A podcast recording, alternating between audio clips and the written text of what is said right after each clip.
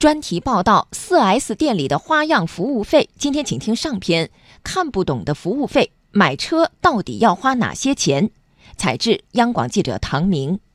收取金融服务费是汽车销售行业的常态，还是单纯只是奔驰 4S 店的特例？带着这个问题，记者走访了多家汽车 4S 店。一家吉利汽车 4S 店销售人员告诉记者，无论贷款多少，目前店里收取的金融服务费是三千元。一家宝马 4S 店的销售人员解释，宝马的金融服务费是贷款额度的百分之三，而客户选择贷款买车可以享受百分之二的车价优惠。为什么贷款买车会有更多的优惠呢？几位销售人员都表示，4S 店的车辆也是通过贷款购买的，更多的客户选择贷款购买，可以抵消掉店内购车时的利息，而且贷款让利可以刺激一部分潜在用户的消费。如果是全款买车，是不是就省心省钱了呢？其实不然，除了金融服务费。4S 店的花样收费还很多。记者走访多家 4S 店，发现上牌费已经成了买车的一个必选项。一家丰田 4S 店的销售人员说，上牌费用是两千元。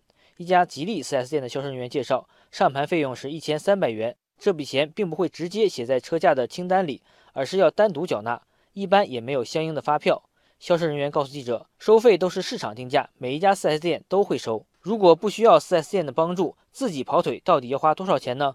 车管所的工作人员这样回答：车牌为一百，行驶证十块，登记证书十块，一百二。另外，4S 店捆绑保险也是车主绕不开的费用。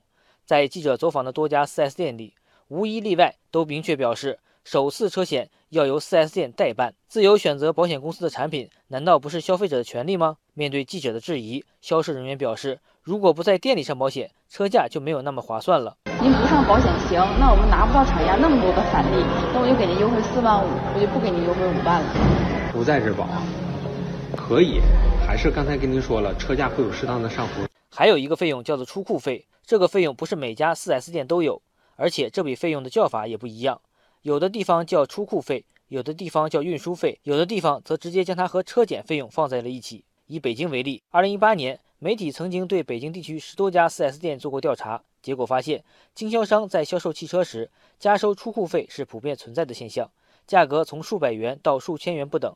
为什么要收取这笔费用？经销商比较普遍的解释是在汽车交付前会存放在仓库里，而租仓库是有成本的。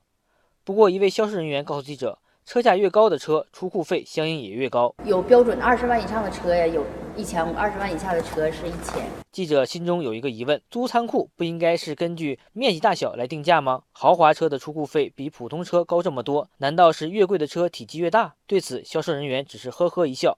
此外，捆绑销售也是较为普遍的现象。一些销售人员表示，如果车主不在店里加装一些配饰，裸车是不能从 4S 店提走的。你要提的话，就得加，不加我们现车就不收车。全国都是这样，为了要利润嘛。